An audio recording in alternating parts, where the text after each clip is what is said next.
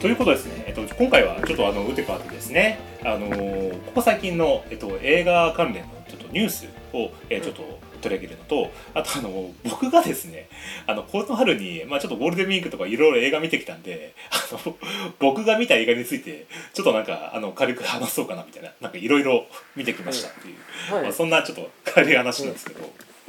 はい、えーということで、えっ、とまずですね。じゃあまずうんえっ、とですねニュースですね。えっ、と、はい。これはあの前回あのちょっとあのバットマンを取り上げた時あの、うん。ザ・バットマンですね。を取り上げた時にあの最近の映画が長いっていう話をしたじゃないですか。はい。でなんで長くなってるんだろうみたいな。要は。でその映画の長時間化に関してちょっとなんかあのそれをちょっと分析した記事がちょっと見つけたのでちょっとそれを見てみよう。見てみようかなと 思いますうん。長かったですよねザ・バットマンね 長かった。あれはエンドクレジット込めて2時間55分ありましたねあれそんなあったか。すごいな。すもうとにかく長くてでまあちょっと要は、まあ、ここに今ちょっと映画のねあの いろいろジャケットを上げてますけどここに最近これ今年になって公開された映画で、えっとうんこれのねちょっとそれぞれ映画の上映時間ちょっと言っていきますねこれね。うん。えっと「エターナルズ」マーベルのね、映画これが2時間36分うん。あとあの去年ちょっと見ましたけど「あのデューン砂の惑星」うんこれは2時間35分うん。で「マトリックス・レザレクションズ」これも見ましたけどこれ2時間28分うん。であと「スパイダーマンノーウェイホーム」これね今年公開されたのが、えー、2時間、えーこれも2時間半前後あったのかな、うん。であとあのウエストサイドストーリーもねこの番組で見ましたけど、これが2時間36分うん。で「ナイトメア・アリー」ってこの間公開されたゲレモデルトロのやつも2時間30分うん。であと「ドント・ルック・アップ」ってこれネットフリックスの映画ですけどこれが2時間25分うん。で、えー一番長いのはえっ、とこれがねあの去年か一昨年かなマーベルのあの「アベンジャーズ・エンドゲーム」っていうねうん。これはなんと3時間1分うん。で、えっとこれは HBOMAX で配信で公開された映画だけど「ジャスティスリーグザック・スナイダーカット」っていうねあの、うん監督があの自分でリあのカットを切ったやつがこれ4時間2分はあ。どうですこれそうですか。でもなんかみんな判をしたとようになんか2時間半っての多いっすね。そうですねなんかそれがもう標準になってきてんのかね。うーんうん。これねなんかまあいろんな要因がなんかかすまあこの記事によってるとかさんでるっぽいんだけど、うんちょっと読みますね。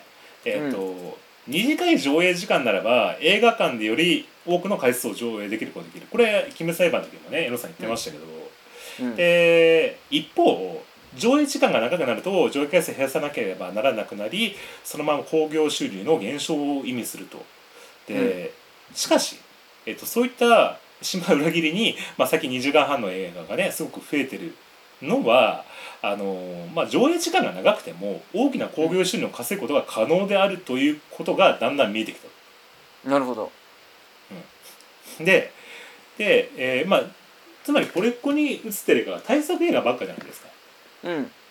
で結局そういう映画だと、まあ、ある程度長くても、まあうん、回数が短くても、あの少なくても、まあ、回収できることが、まあ、実績として最近出てきたっていうことらしいんですよね。うん。であとあのそれだけの価値とをあの映画の方で提供しなきゃいけなくなっちゃったっていう。うん。それは何かというと結局その要は今ねあのサブスクとかでもね家で映画いろいろ見せてくれあの見てるけど、まあ、そういうのが結局例えばあの派手なアクションとか視覚効果とかそういうのがスケールな大きな作品の方が映画館でかかりやすくなってるっていうのがまあ全体的な傾向としてあって。うん。でそれを成立させるためにあの例えばさ最近だったらドラマとかでさ例えばマーベルとかでもドラマやってるけど5本とか6本とかでもう1本の映画みたいなドラマをやったりするわけだ、うんでそうするとその細かい設定とか人物の描写とか、そういうのが細かく描けるから例えば、うん。ヒーロー映画とかで原作があるとかいうようなうるさ型のねファンとかも納得するようなあのあそっかこれはここで回収してるんだとかそういうのがあるから見えるけど結局映画で2時間とかで収めようとするとそういう細かい機微まで描けないと。うん。だからそれをするためにはある程度長くするかもしくはあの外伝をあのサブスクとかでやったりとかそういうようなことが必要になるからだんだん長くなってるんじゃないかみたいな。っうん。ていうふうに書いてあったんだけどね。ど どうです？かそういうことね。ああまあでも本当にそれの説明としてはまあ理解はしました。まあ結局講習が落ちなければねうん、うん。それでいいやと。まあだから作り手の側の論理っていうのをある程度認めてもいいよっていう風な話なんだろうね、まあ、作り手の側の論理っていうのはなるべくおあの詳しくストーリー描いて長く、ね、結果的になっちゃうっていうことはまあ講習が別に減らないんだったらいいよっていう話っていうのはねそれはでかいかもしれないね。ううん。ん多分だ昔だったらこれあのほら昔の映画ってよくさなんディレクターズカット版とかでよく DVD とか出てるけど、うん。でもそういうのってやっぱ好きな人じゃなきゃあの、うん。買わなかったわけじゃん。ブレードランナーとかも。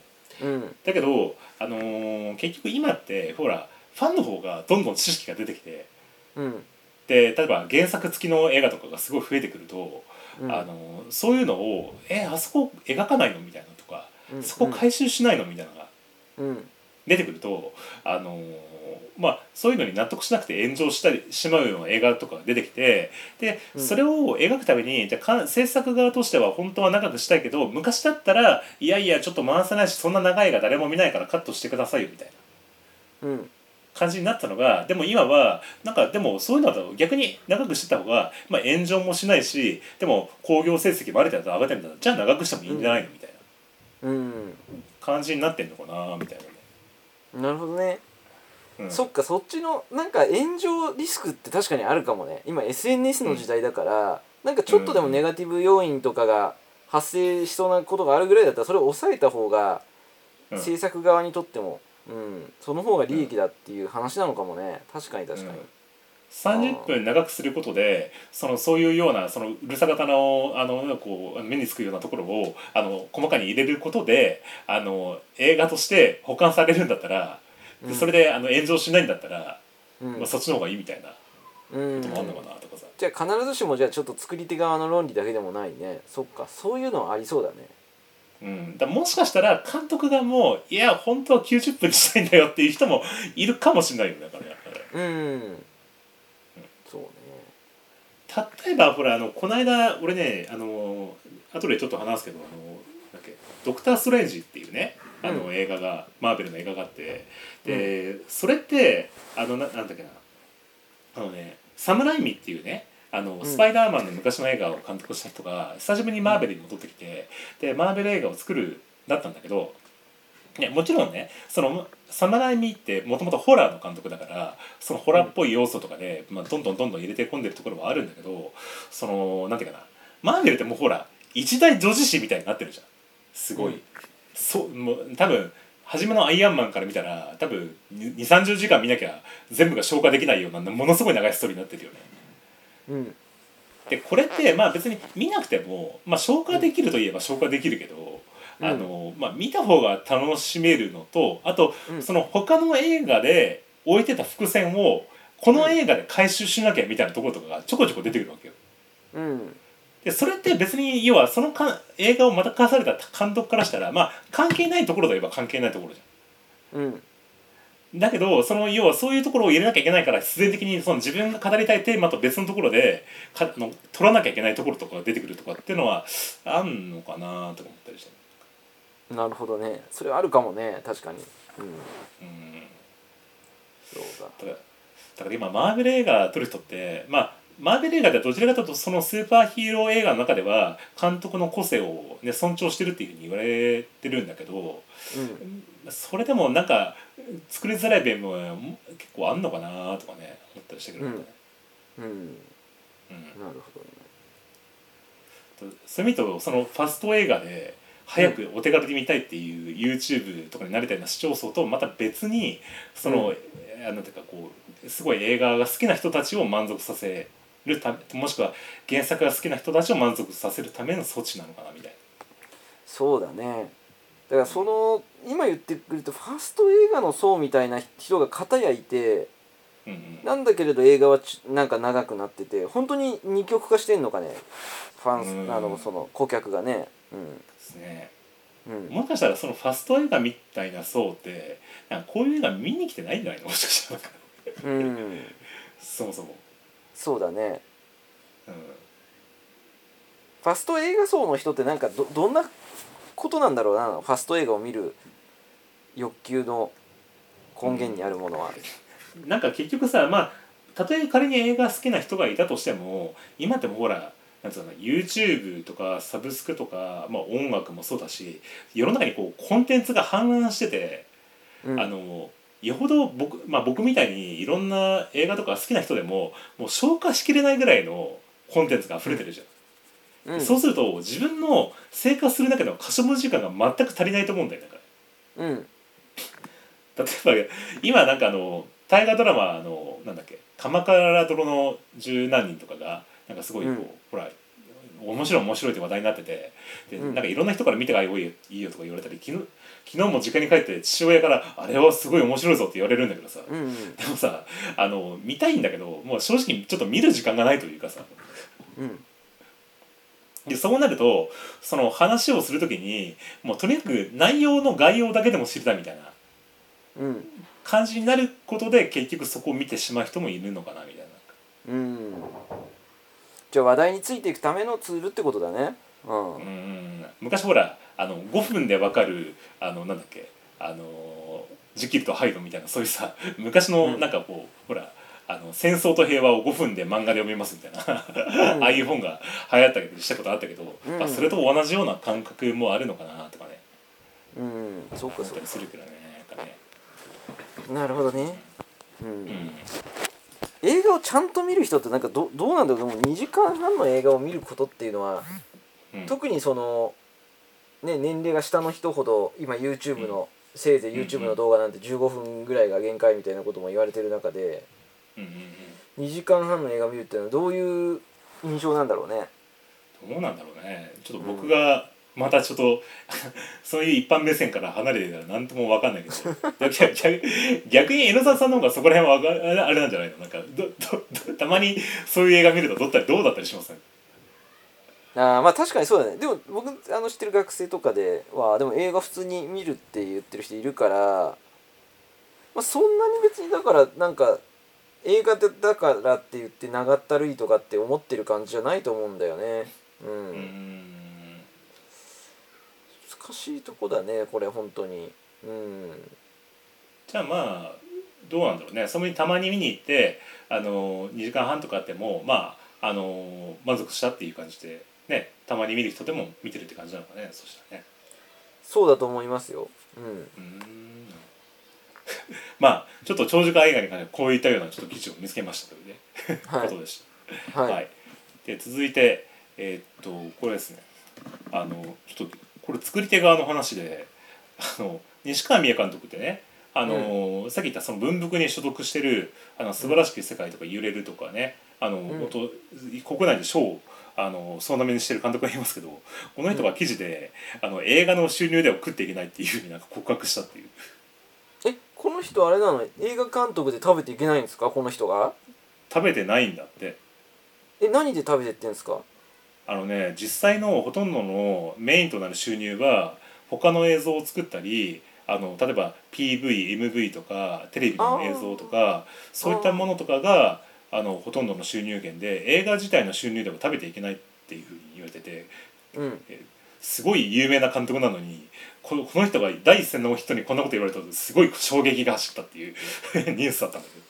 そうだね。この人でそうだっていうのは結構衝撃だよね。うん。うん。で僕なんかほらそういうの分かってなくてさそういうもんなのかなっていう逆にちょっと N 沢さんに聞きたいところだったんだけどいやまああの僕はちょっとその制作費の内訳とかもあの見てはいることはいます。邦画も含めて。で、うん。確かにその監督に支払われる金額っていうのもその金額だけで1年やっていけるかっていうとまあその結局興行収入次第なんですよ。規模感。興行収入が高い想定のものだったら当然制作費も高くなるからその制作費から監督に流れていくお金っていうのもでかくなりますよね。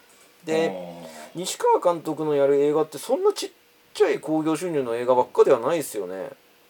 どれぐらいの興行収入なんだろどうあちょっと興行収入がいくらかっていうのはちょっと書いてなかったからあれなんだけど、う、うん。まあ、このインタビュー読むと、えっと、そもそも1本に大体45年ぐらいそもそもかかりますとその制作するために。うんうんリサーチとか企画脚本書いたりリプロダクション、うん撮影とか、まあ、最後ポストプロダクションまで含めると大体もうそれだけで1年1年半とかかかるからでその間だけを監督料脚本料印税だけで賄いきれなくなってきてると。うんうんうん。で、あのーそもそもあの商業性が低いと見積もられたえあの会社から認め、あのーなんつうの？こう、うん。見なされると予算自体がそもそもまあ低くなってしまうっていうのもそもそもあるんだけど、うん。その何十億とかで興行収入を上げてその出資元に黒字が確実されるような映画でない限りは全体の予算がその増額するっていうこと自体がその監督が制作側からもなんか言いにくいところがそもそもなんかあると。うん。で昔はその DVD とかのが売れててでそれの印税とかが入ってくるところがあったんだけど、うんまあ、そういうのが、まあ、サブスク自体とかになってくると、うんそのなかなか後からの印税とかの見込みが少なくなってくるからそういう意味でのリターンがなくてなかなかできないみたいなことらしい。うんなるえっと分かりましたその話だったらまあ仮にじゃあちょっと西川監督じゃあ5億円から10億円ぐらいなんだと考えると確かにあのそこのコメントはすごく整合性があるような気はしましたで僕分かってないのはやっぱりそのサブスクなんですよ。サブスクの印税。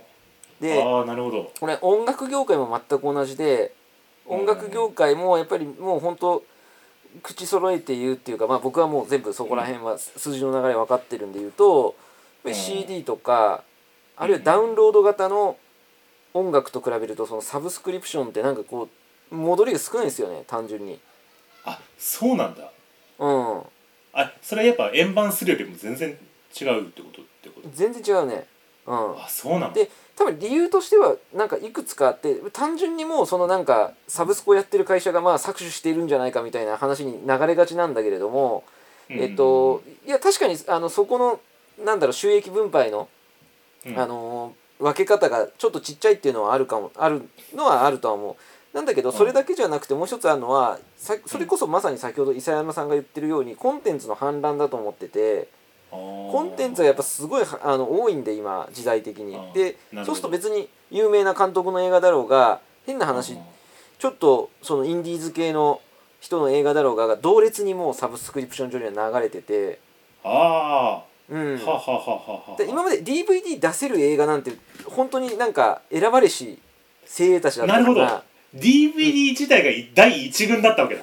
うん、一軍だったんです、うん、だけど今の時代のそのサブスクリプションっていうメディアが出てきたことによって人が触れられる選択肢がむっちゃ増えちゃってあまあ一流の人だろうがインディーズの人だろうがもう同列の戦い。そうすると単純にパイとしてはちっちゃくなっていっちゃいますよねっていうのもありえると思いますよ。ああそういうことね。うん。でしかもサブスクって別になんかそのねコンテンツが増えれば増えるだけ僕らは払うお金を増やしてるわけじゃないじゃないですか。毎月1,000円とか1,500円とか定額なんでパイはもう、ね、原資は決まっちゃってるから、うん、うん。ちょっとそうすると不思議。ああ、うん。どうぞそうするとやっぱり、あのううん。ん、今まで全体のその DVD 出せるっていう人だったら全体の10分の1ぐらい占めてた人がサブスク時代になっちゃったらなんか100分の1になっちゃいましたとかね、まあ、極論あると思います。うんなるほどね。うん。あのさほら例えば音楽で言うと、えっとよ夜遊びとか？うん。夜遊びの曲とかってほら何百万再生そのサブスクだけでみたいな？うん。言われたりして。で、そうするとまあ分かんないよ。全然どういう配分なのか分かんないけどなんかすごい収益が,、多分個人に入るんだろうなみたいな、うん。でもそれって要はなんていうかな？その円盤時代と比べて、うん。そのそういう特定のものすごい再生される人だけに収益がこういくような感じになってししまうみたいな感じってことなんです配分が変わってきてるってこといやでもよ夜すまあちょっと夜遊びだったらそれもありえるかもしれないけれどもうんうん。別にそそこまでなんか特定の人に言ってる感もないんだよね。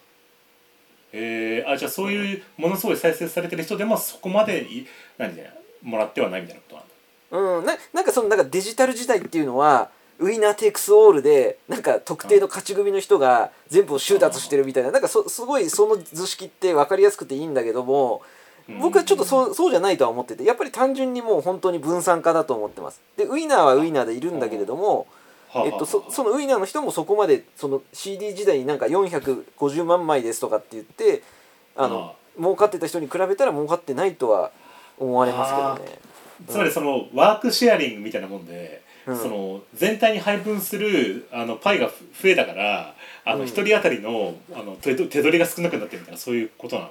そそうだね、うん、もし手取りが増えてウィナーテイクスオールの状態があるとするとやっぱサブスク時代って、えっと日本だけの公開とかってその地理の制限っていうのがかなりなくなってきたから、うんうん。まあその他のねアジアの国だとかアメリカだとかに同時配信して、うん。えーそれで収益が日本でやってからなんかアジア展開を細々とやってた時代よりは良くなってるっていうのはあるかもしれないけどねそこは。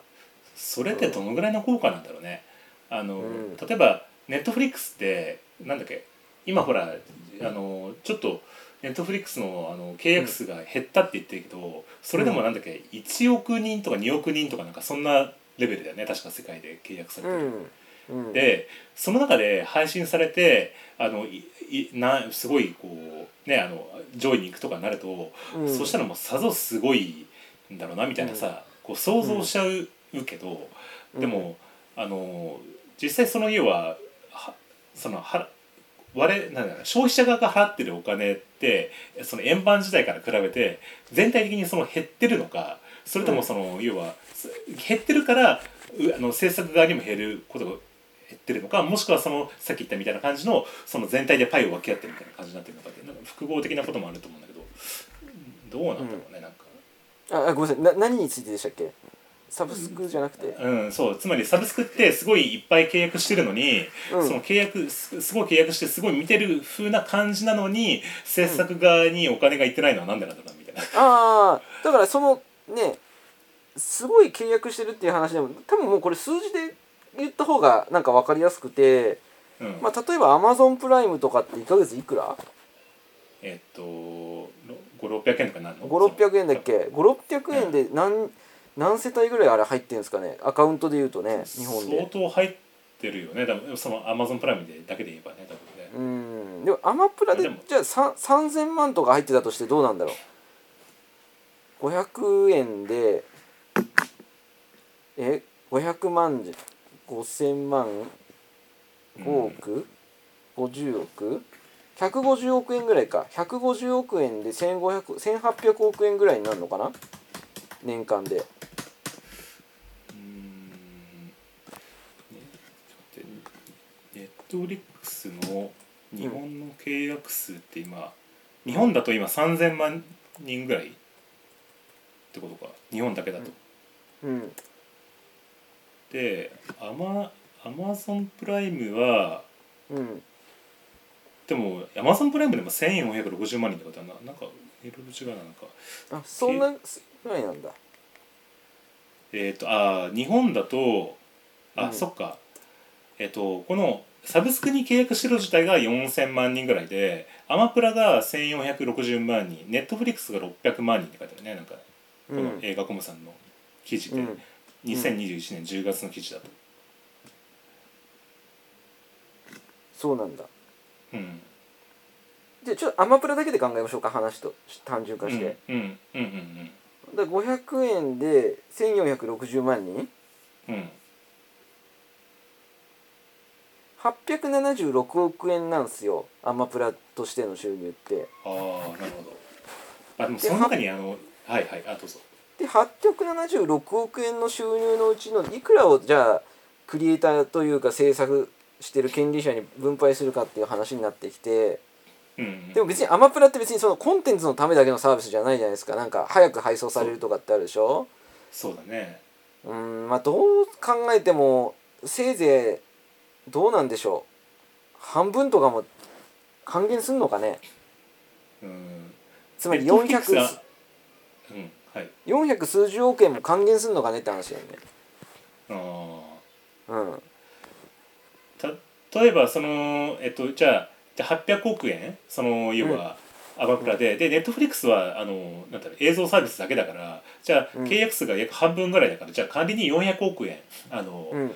ネットフリックスの収入があったとしてでそれを、どうなんだろうね。どのぐらい還元するんだろうね。その,、うん。その中であのすごいこう賞を取ってて見られてる映画監督がその、なんつうの脚本料と映画監督料だけでは暮らせないぐらいのものしかもらってないみたいな感じになるうん。のかなみたいななんかね、うん。でこれ片やねちょっと話ずらすとうん。ずらすとっていうか DVD の時代で言うと DVD って年間34千とか億とか売れてた時代ってあったんじゃないかなってちょっと記憶するんですよ。あそうなんだ。うん。えじゃあ今の56倍ぐらい売れ売れてたってことか。いやだからこれそうねもちろん DVD の方は流通とかさあの実際のものとか使うからそこのコストっていうのは当然さっぴからないといけないんでね。単純比較はできないんだけど単純にあなんか8倍ですねとかそういう話ではないとは思うんだけどにしてもっていうことはあると思いますよ。うん。はあなるほどね。うん、だって今のあと800億とかって言ってるのって特にアマプラについて言えば音楽とか、えっとうん。書籍もあれ見れるんじゃなかったっけ？アマプラは書籍も見るアマプラはだから複合サービスみたいな感じかな、うん、だから別に今、うその全体のアマプラの収入が800億で半分クリエイターに還元されるかなって言ったけどそれってあくまでこう音楽とか書籍とか他のジャンルのクリエイターも全部合算した話なんでじゃあそのうち映像のクリエイターはどれぐらいだって言ったらまたもっと少なくなるでしょ？そうだね。うん。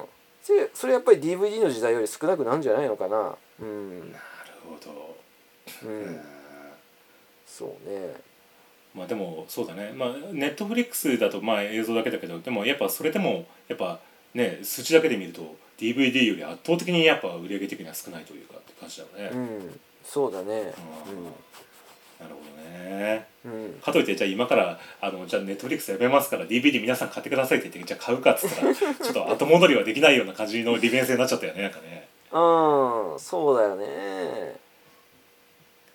そうなんですよ。であとはもう一つ言えてるのはそのさっき昔はコンテンツの幅が狭かったっていう一つはレンタルっていう存在があるっていうのもこれも一つあって、でレンタルってその蔦屋さんとかね、うんえーいろいろあると思うんだけれども。うん。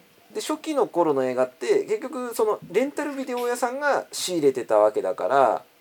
あうん、それで言うと例えば西川監督の映画がありますインディーズの映画がありますって言ったら多分はい。実際にの視聴の需要以上にあはい。お店の人って西川監督の映画の方を仕入れてたと思うんですよ。なるほど。うん、レンタルで回転する数より多く仕入れてる場合があると、そういう場合もあると思います。うん、まあでも後々ちょっとあの話さらに複雑化すると実際に回転数に応じたレベニューシェアっていう方式にだんだん変わっていったんで結構需要とけ近くはなってるんだとは思うんだけれどもにしてもやっぱりデジタルっていうのそのなんていうかびあの需要の反映の仕方とあ比べるとアナログの反映の仕方ってまだ緩いと思うんだよな。うん。あでもやっぱアナログの方が全体的にいろんなところにお金が回ってるから経済的には経済が回ってるって感じがする。それ聞くとやっぱ、そうね、うん、まあアナログのこ方があの、うん、人の選別が働きやすいっていうのがあるあると思うんだよね。あなんかいい伝わりますかね、うん、ーうん。人の選別が働きやすいっていうことはある程度エコひいきされますと。で別にこれ悪いと言ってる話ではなくてエコひいきされることによって、えっとじゃあ能力のあるクリエイターの人のところにお金が回りやすくなるっていうのはあると思うんだよね。で今の時代はすごく公平になりましたと。公平になったんだけれども、えっと能力がある人に、えーお金食べれるぐらいのお金になってるかっていうとそうでもないみたいな。ちょっとむず時代としてすごい難しい時代になってるのかなと思いますね。良くも悪くもすごいこうなんていうかなあの残酷な時代になったっていう感じの評価が。あそうそうそうだね。よくも悪くも残酷だと思いますね。なんか映像の DVD の売り上げはあれだね。あくまでもその末端ベースじゃないんですけど2600億強ぐらいっていうのが多分一番最盛期の売り上げですね。うん、あの現代のレそのレベニューシェアっていうの？っていう意味で言うと、その例えば再生数に応じたその金額を、あのクリエイターに支払いするみたいなのって、うん。なんかその西川監督曰くは実際はそういうふうに契約してるケース自体がそもそもそんなに多くないみたいなことを言ってるんだけどそういうもんなの？えっ、とこれは2つあってえっ、と多分ある面でイエスだろうしある面でノーな感じはするんですよ。僕はまあ実際西川監督の映画のその流れを見てないんで本当にそうかもしれないんだけど、えっと僕の記憶の限りだとうんその映画をまず固定で作りましたと。うん。そこの段階においては日本の場合は確かに固定金額になっちゃってるから報酬と関係ないんですよ。監督の収入が。あー。だけど、えっと、そのうん。二次利用って言われる DVD とか、まあ、レベシアあレベシアっていうか、えっと、そのうん。映像配信とか、そういうのはちゃんと収入に応じてると思いますけどね。あーあそうなんだね。うん、なるほどね。じゃあ、うん。そこにでもじゃあ逆にそれがあってもそこまでのリターンにはなってないってことだね。その再生数とかって。そうそうそうそう。ねうん、そうなんでだから日本っていう市場で、えっと、そもそも今のこの、ある意味公平なデジタルの世界だとうんうん。なかなか難しい時代になっちゃったのかもしれないですね。なるほどねうん、そっかじゃあそのそのサブスクによってまあ見る側は便利になったけどクリエイター側からすると、まあそのまあいろいろいい面悪い面あるかもしれないけど結構なかなか厳しいところがその時代のそのコンテンツの消費システムによって出てきたっていう。うん、ところがこの西川監督のところに出てきてるのかな。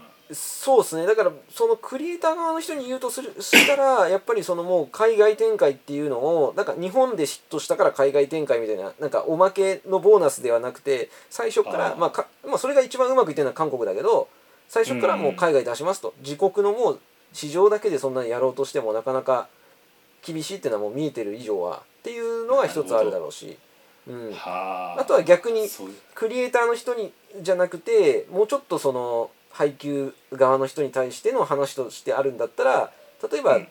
まあこれは多分僕は難しいようにも思えるけれども、うん。えー、とその二次使用だけじゃなくて全てのところにおいてもううん。実力主義だったらもう全部ちゃんと収入に応じた収入にしてあげたらどうですかっていうのはあるかもしれないね。なるほどね。うん。でもその世界展開っていう意味で言うと例えば今さ今回取り上げた「マイスモールランド」ってもう、うん。そのい監督一作目なのにいきなりその海外の,、ね、あの映画祭とかに出品してるっていうのもその要は海外でそういうところでアピールすることで例えば、うん。あのそういう難しいような映画とかでもヨーロッパとかだったら需要があったりするから、まあ、そういうところで売ることで例えばサブスクで見てもらえるそこで公開してもらえるみたいなこともあったりするのかな？あそれもあると思うよ。うん。あそれもあると思うしあとちょっと僕は、うん。あのこれ具体名は言えないんですけれどもある有名な映画監督の人で、やっぱり賞をまず狙いたいっていうモチベーションの人もいるみたいだね。うなるほどね。んうん、で賞をもらうことによってもしかしたらなんかそのそこで作る映画自体は何か経済的なメリットはもたらさないんだけれどもその後の何かの仕事で、まあ、ハリウッドに進出できますとか なるほど。何かのメリットを目指してやるってパターンっていう人もいるみたいですね。あーじゃあ逆にその映画では回収しないけどその映画のその名誉に付随したいろんなものでそのなんていうかこうね生活していくというか、そうそうそうそうそう。だそうなってくるとやっぱりね本当に純粋に映画だけ作りたいです。私映画命ですみたいな人だったら苦しい時代にはなっちゃうよね。うん。なるほどね。うんそっか。それが昔はあのレンタルビデオ屋さんとかファンとかが支えてたのが、まあ、それがなかなか難しくなってきたようなそうそうそう。そうそうそう。うん。まあ、レンタルビデオさんの仕入れとかも昔はその各店舗でやってたんでで各店舗でレンタルビデオ屋で働く人って基本映画好きなんであじゃあーうん。でそこの人たちの好みってある程度はまあ集中してたわけですよね。うん。なるほどね。うわあ、納得なるほど。うん。はあ。はああそうだね。タランティーノもねもともとレンタルビデオの店員だったからね。そうですね。か。うわさすがさすが江ノ沢さん。やっぱさすがの軽眼ですなこれは。なるほどね。うーん。うん。だそういう目利きをしてやるえある意味のエコひいきがそれがうん。ずるいって思う人もいればいやそういうふうにしてるからこそ支えられるんだっていう考え方もあってでもなんかうん今の時代ってどっちかというとずるいっていう倫理観にはなってる人が多いような気はしますけどね。うんまあなんかねちょっとなかなかこう一概になんとも言えないけど、そうね。まあそうするとじゃあね映画の評価がじゃあ、うん。その再生されてるからいい映画かみたいなねことにもなっちゃうから、だからね。そうするとねじゃあ再生されてないのにいい映画だけどだけど再生されてないからじゃあこの監督を埋没していくのかみたいな話になっちゃう。で昔はそれが映画ファンとかレンタルビデオさんが支えてたのが支えられなくなっちゃったってないうような見方で見るとまあ残酷な時代になってるみたいなね。そうだね、うんあとはまあ一つ言えるのは、まあ、よくどんな世界でも言われるその中間層が没落するみたいな話になってて、まあ、全然別にマイナーでもないしでもかといって、えっとむっちゃメジャーでもないようなところにいた人たちがはあ。る種のこの今のエコひいきシステムがなくなってる中でやっぱ没落しやすくなっちゃってるような気がしますけどね。あーなんだっけ結構前に言われた話だけど、うん。そのネットフリックスとかこういうのが出る前って、うん。もっともっとその要は映画館で描く映画って本当になんていうかなあの漫画原作ビッグバジェットの映画とか描かなくて昔みたいなドラマでしっかり見せるような良作とかが減ってきてるって言われてたのがそれが、あのねさなんとネットフリックス初の映画とかがそこを保管し始めてきたみたいなことをうん。何年か前から言われてたなんかなんかニュースかなんかで見たんだけど。うん、でも、じゃあかといってじゃあネットフリックス初の映画がそこまでそのクリエイターを支えてるかって言ったらちょっとまたまだもうちょっと見てみになって分かんないっていう感じなのかなそしたら、ああそそうだね。だからい今ある意味そのネットフリックス初の映画ってそのネットフリックスがエコ引きシステムをあのーやってくれてるっていう話だとは思うけど全体から見るとそこまで影響力が大きくないっていうことかもね。あうん。ー確かに。だからまあさっきあのほら長時間映画みたいな超ビッグバジェットでなんかこう長くてもいいからなんかどんどん爆発して CG 使って満足みたいな 映画とかが大半占めてきたみたいなことなのかもねうん。そうだね。あとはちょっとネットフリックスの話としてはこれはアニメ業界の話としてうん。ネットフリックスにまあ絵から話が来るのってまあすごいバジェットもでかいから嬉しいんだけどでもなんか著作権結構持ってかれちゃうみたいな話もあるみたいで、そうなんだ。うん、だからちょっと、うん、監督の文脈とちょっと違うんだけどだから別にその制作日本の監督というよりはまあコンテンツ会社がじゃあネットフリックスの発注を受けてやるかっていうと結構それも考え方真っ二つに分かれますと。だからそさほどそのネットフリックスがいくらお金出すって言っても、うん。そこまでなんかアニメでむちゃくちゃヒットするのってボンボン出てるわけではないっていうことの説明はそこですね。なるほどそういうことね、うん。そっか。じゃあネットフリックス当たったからもうこの監督どんどんみたいななことにはならないわけだ。うん。うわーなるほど。理解。うんいやそれこそなんかネットフリックスとしても西川監督に作ってもらえるってなったらむっちゃ金出しますよってなんか言うような気もするんですよ。ななんだけど多分そのオファー自体が結構強烈な条件を日本のその映画制作会社に出してるような気はします、うん、ーなるほどね。そうなるとその確かに予算もつけられてあの、うん。これだったらなんかいいいいもんつけられるかもしれないけどだけどみたいな感じにちょっと誇示したりするみたいなことがうん。あるのかもしれないね。うん。そうそうそああなるほどね、ううん。はははそっかわかりました。なるほど難しい時代だね。うん、でうん、これはむ難しい話になってきた。はい。すね。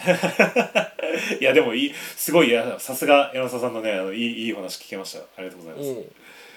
じゃあ続いてちょっともうもう一つのニュースね。えっ、とこれはですね、これは海外からのニュースなんですけどうん。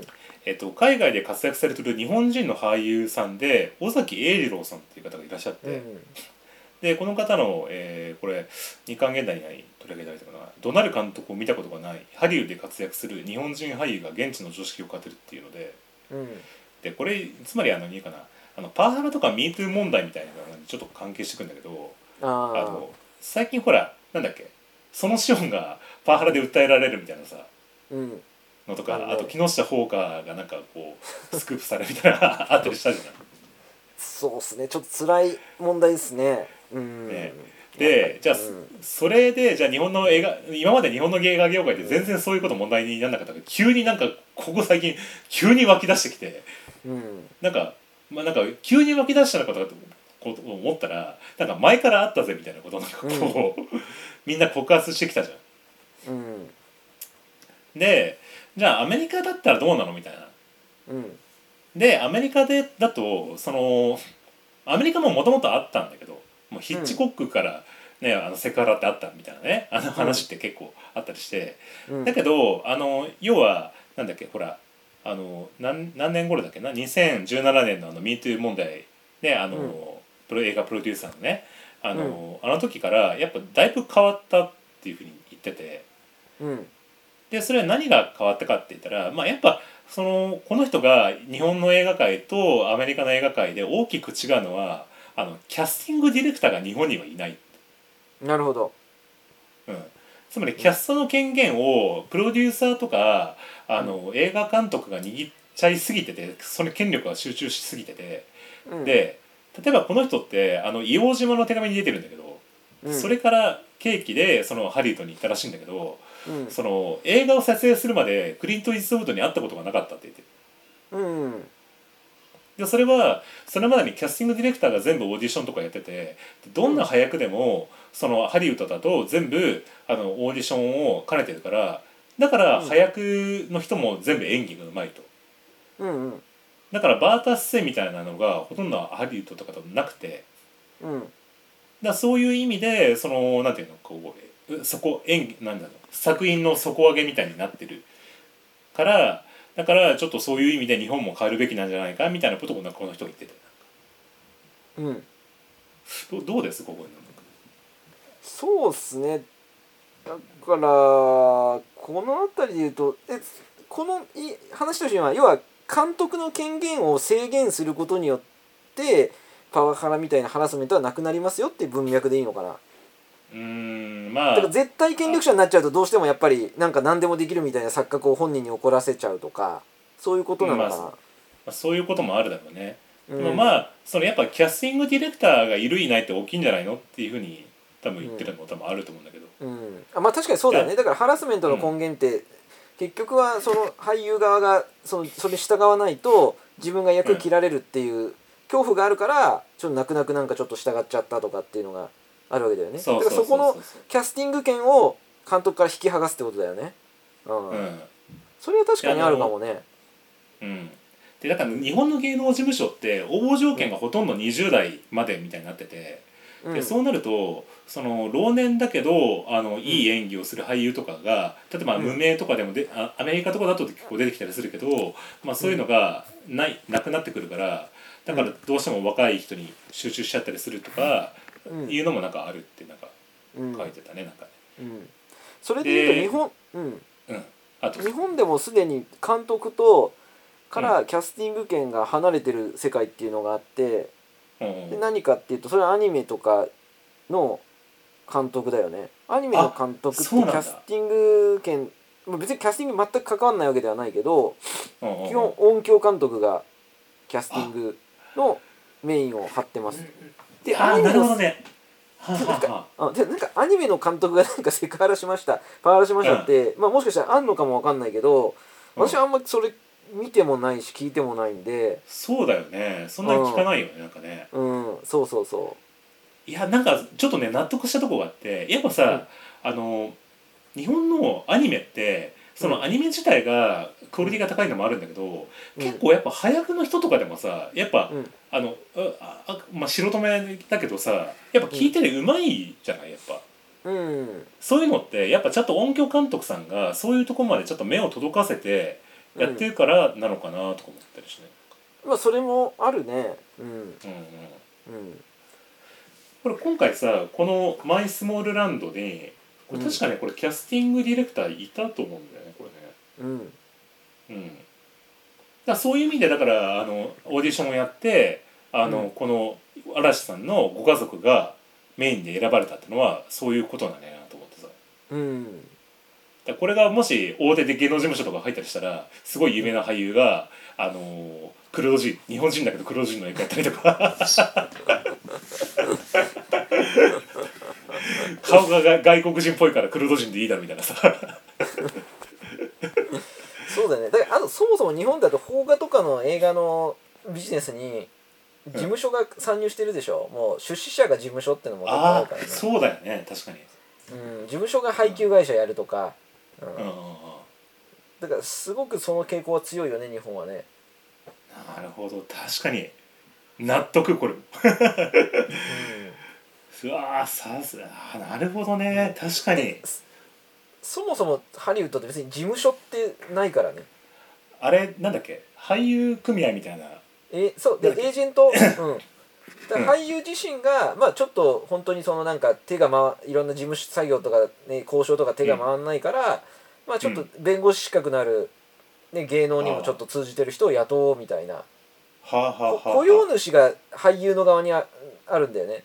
俳優が雇われてんじゃなくて。うん。はあはあはあはうんああーなるほどね、うん。そっちの方がやっぱね確かにまあ俳優なんてもともと個人事業主みたいなもんだからまあ、うん。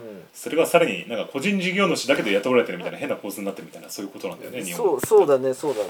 うん。うん。うん。そう。だからハリウッドとかだとやっぱまあもともとそういうのもその監督の世界でもあったんだけどやっぱその2017年景気に変わったのとあとそのなんだっけ日本なんだっけなやっぱ俳優このサグっていうんだっけ、あの俳優組合に24時間ホットラインがあったりとかあとその日本で行う有料ワークショップって問題なんじゃないかってなんか書いてんだけど、うん。うん。その結局それがオーディションを兼ねてしまってでそれで結局そこにお金を集めるみたいなシステムがあったりするとなんかこうすごいごますりみたいな感じになっちゃったりするとかなんかこう、うん。ねあのただのお金集めみたいになっちゃうとかね、うんうん。そうなんだよね。うん、全員から生まれるワークショップだとしても結局主催者がその決定権を持っちゃうとその不均衡になっちゃうみたいな、うん。ねことをなんかこの尾崎さんはなんか言ってて。うんうん。うん。どうなんだろうね。でもこれはアメリカみたいなシステムみたいなのまたなんか変わんのかね。なんかよくわかんないんだけどなんか。な日本の場合も別にでもキャストと監督の間に入る人ってなんかいるみたいなんですよ。キャスティング権はないんだけどそれが機能してないっていう報道はその今回のこういう騒動の中では見たことあるよね。ああそうなんだ、うん。ああじゃあそういう中間のキャスティングディレクターとは言わないけどまあそういうのがいたにはいたけどうまく働いてないんじゃないのみたいそうだね。なうん。ただまあ日本の場合はその上場企業とかがお金出して制作するっていう場合が多いからそこでやっぱコンプラとかは厳しく日本流でやっていくとは思うけどね。うん。うん。だけ結局なんかそのおこの尾崎さんが言うにはその家は日本でお金がないから結局そのキャスティングディレクターを雇うお金がないから、うん。そうなっちゃってんじゃないのみたいな。うん。けどうん。でもどうなんだお金があってもなくてもそこら辺は分散することはできるじゃできるのかねなんかね。分散することは別に、うん、できるとは思うけどね。うんキャスティングディレクターを雇うっていうやり方はまあ一つの方法だとは思うけれども、うんだからその今日本ってどまあ良くも悪くもなんかルールが一つできるとそれをもうどこでもね例外なく全部やりましょうっていう徹底力は強いじゃないですか。だから、まあ、今回みたいなこの騒動をもとにして例えあばあその上場企業とかの会社とかがもうそういあうことを監視していきましょうみたいなルールをよなんか作ってでそれでやっていけば別にまあキャスティングディレクターはいなくてもうん。その上場企業の会社側の自助作用でなんとかなるパターンもあるかもしれないし、意外にそれなんとかなんないかなっていう場合もあるかもしれないしっていうとこかな。まあでも確かにまああのちょっとまああくまで希望的観測だけど、まあ、昔の芸能、日本の芸能界で言えばさ、まあ、やっぱちょっとなどこでやるとちょっと反射的なところがさなんかこう、なんかぬるっと入り込んでたりしてたところがさ、うん。まあ、今だいもうほとんど排除されてさ、うん。やっぱ変わってきたよ。それはまあ芸能界だけの話じゃなくて日本全体の話でもあるんだけど、うん。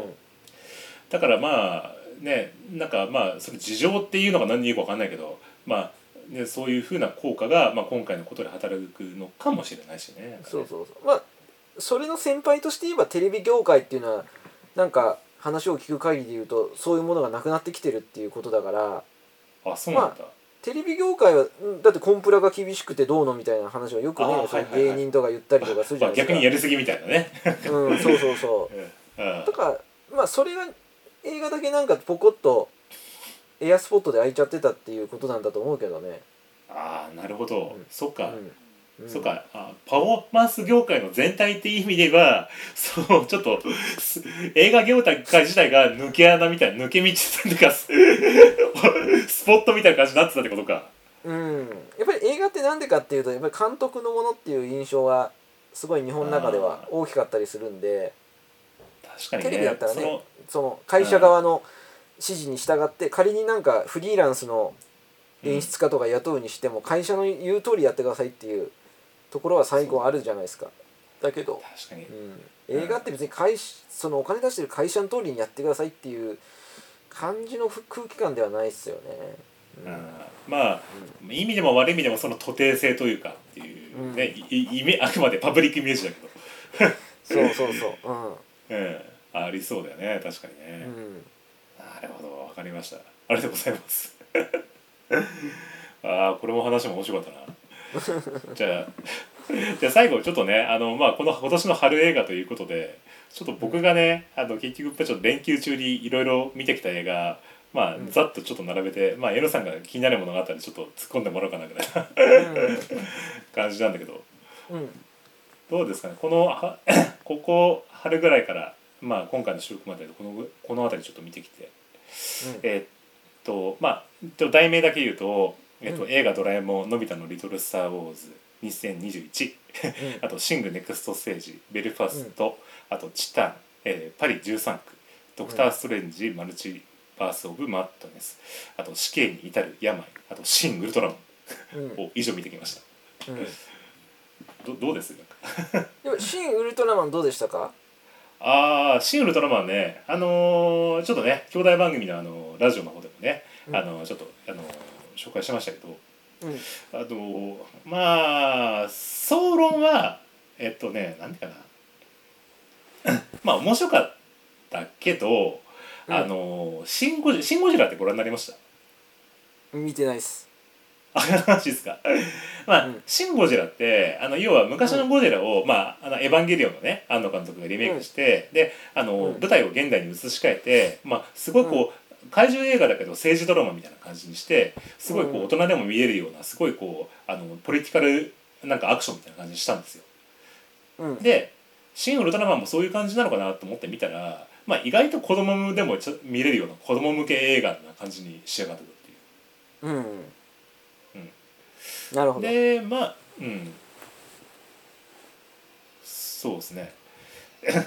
でまああと、まあ、あの演出はねあの樋口真嗣監督っていうねあの、まあ、ずっと特撮の監督で他あのなんていうかなし進撃の基準とかね、まあ、そういうのもやっててちょっとあんまり人物演出にあのなんかあんまちょっとねな何ありみたいなこと言われてた監督だったから、まあ、今回もちょっと人物演出がどうなのかみたいなこと言われてたところがあったんだけど、だけどあのテーマがちょっと僕が面白いと思ったのは、まあ、今回もその最強の宇宙なんだよな宇宙怪獣みたいなのが出てきてでそれがうん。その、うんなんか、まあ、地球を滅亡する最後の攻撃みたいなのを行うみたいなねのがうん。クライマックスになるんですけど、でうん。その時に、まあ、日本の政府が出てきてその日本人にそのことを知らせないままあのただこうあの抵抗しないで傍観するみたいな感じになってて、うん。まあ、それが、まあ、最近のウクライナ情情勢じゃないけどすごいこう日本人のあのなんかこう何かこう外国とかからなんか攻撃された時のなんか日本人のこうなんかこう態度を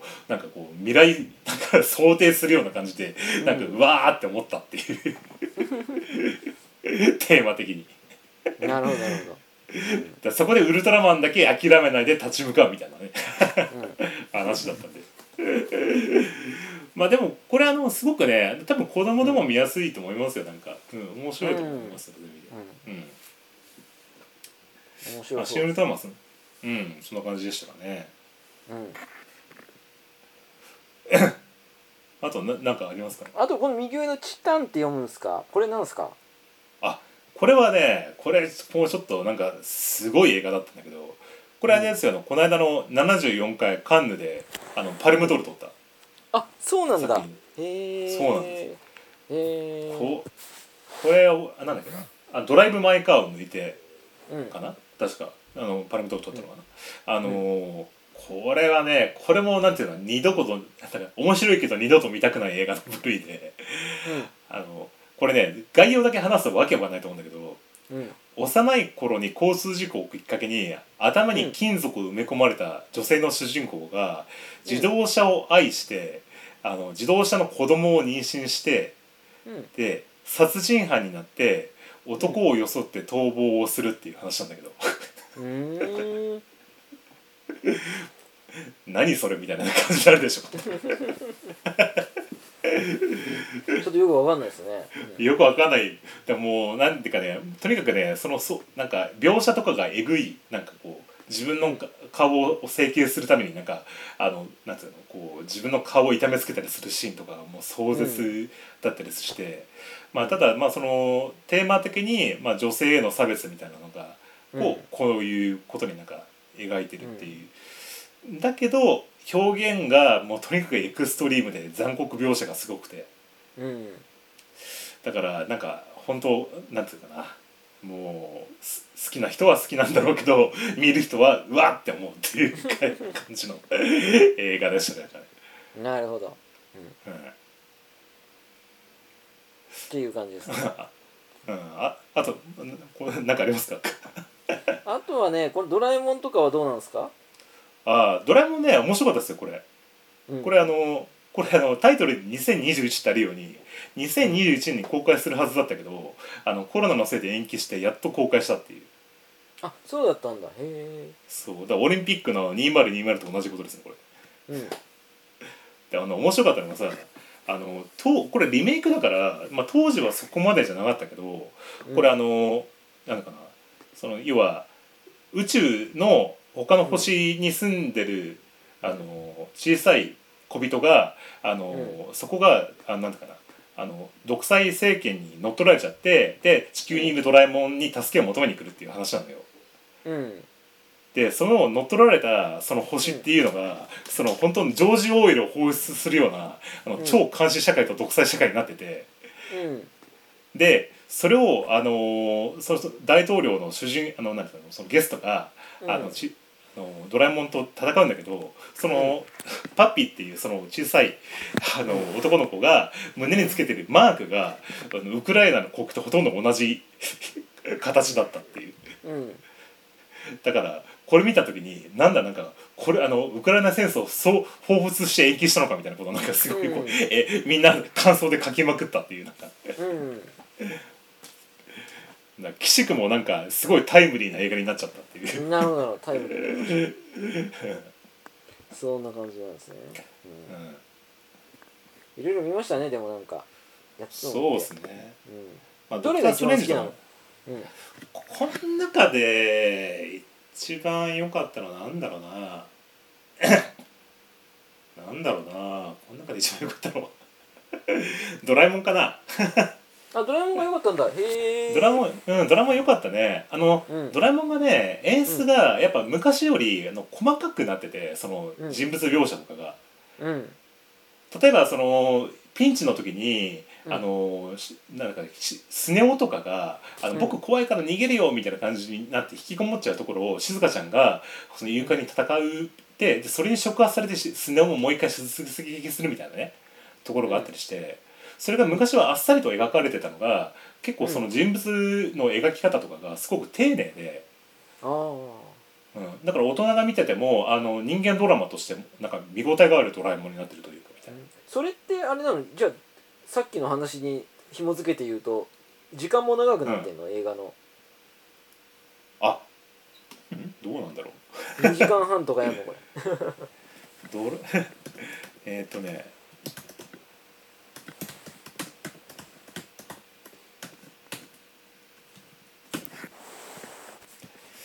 えー、ドラえもん、リトルスター・ウォーズは、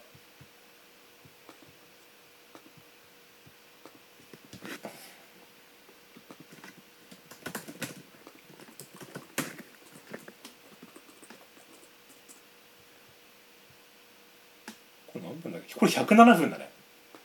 ああ。だから、まあ、これはもうだから、あの多分、あの前のところでカットしたところがとかあったんじゃないかな。で逆に膨らませたところとか、そのバランスを見たんじゃないかな多分ね。うん。だから多分非常にうまいかったんだと思うよ多分脚本とかが。そうだね。ううん。んすごいねそういう意味では。ね。これ脚本あの佐藤大さんねあのカーボーイビューアップとかで有名ですけど、うん。うんあね。そういう人が書いてんだ。うん。うんうん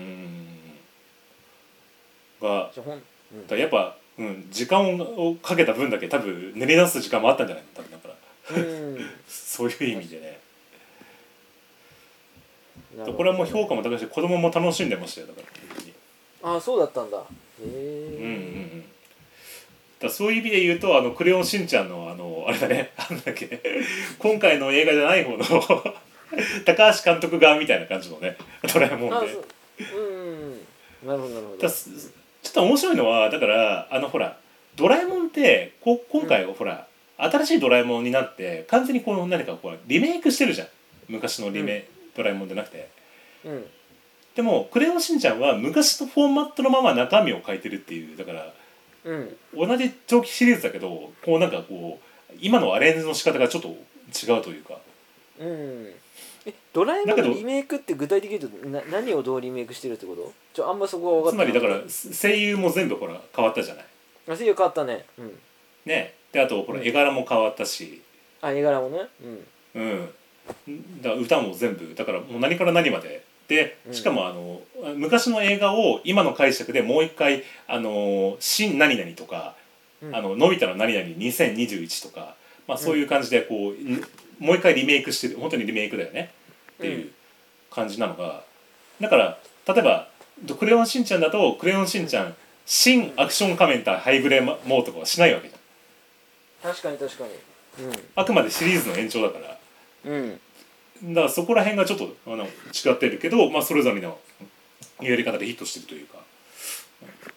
そうだね。それぞれのやり方でヒットしてね。確か っていう感じですからね。にはい。はい。まあこんな感じでした。はいありがとうございます。はい。ということでねあの以上でした。ちょっとね今回いかがでしたでしょうかね、そうですね。まあなんかいろいろね今回は映画界の最近の動きとかみたいなのを、えー話せてね面白かったなと思います、すいません。さっきちょっと僕ねビデオの売り上げが最高で2700とか600って言ったかもしれないですけど実際3700とかですね。あーあ億円。そんなに、うん。あじゃあやっぱそまあ日本人の経済力があったのっていうのもあるかもしれないけどそれでもすごいね。やっぱ、そうっすね。うん。多分ネットフリックスとアマゾンプライム両方足してもねさっきの計算だったらそこまではいかないんでしょうね。ね。うん。今ほらあのい、まだにさあの円盤の時にさ DVD で出すじゃん、うんうんうん。もうあれはもうしょうがないのかね。その結局ブルーレイまでいかないというかさもう多く売ろうと思ったら DVD でしか出せないみたいなことなのかね。ああブルーレイで出さない文化があるってこと、うん。今今でもほらあの DVD 版しか出さないとかあったりするじゃない。あるね。うん。あれは多分もう普及度の問題とが大きいと思いますよ。そのお客さんにおいて。うん。あいまだに DVD がなんか主主流というかさ。多分うん。今 DVD を 4K テレビとかで見たらちょっと見れたもんじゃないような感じになったりする パターンもあると思うんだけどさ。あれ不思議だよね。なんかうん。なんでブルーレイがそんな普及しきらなかったんだろうっていうのはあるね。うん。うん。これだけみんな家にプレイステーションとか持ってるんだろうけどさ。それ,、うん。それでもブルーレイ版だけにはならないんだみたいなね。そうだねうん。だってべ別になんかそのあのする方のこうなんつうのコストとしてはそんなに変わらないでしょだって別になんか。うんまあそんなに変わんないよ。うん大きくは。ううん。ん、ね。そうそうそう。だけどあえあえてまだいまだに DVD みたいなね。そうね。だからそのなんか自主映画みたいなやつだったらコストまあ幾分なりとも変わるのはあるんだけど普通の商業映画でそこ気にする必要ってのはあんまりないぐらいのレベルにはなってると思うけどね。うん。うん。ね。なんかこう何で売るかっていうことをこうすごくこう考えさせられるというか。そうだね。それが売る側にも作る側にもなんかこういろんなもね考えなきゃいけないことがあって、うん。ちょっとじゃあ矢野さんさんの話やっぱね今回も面白かったです本当に。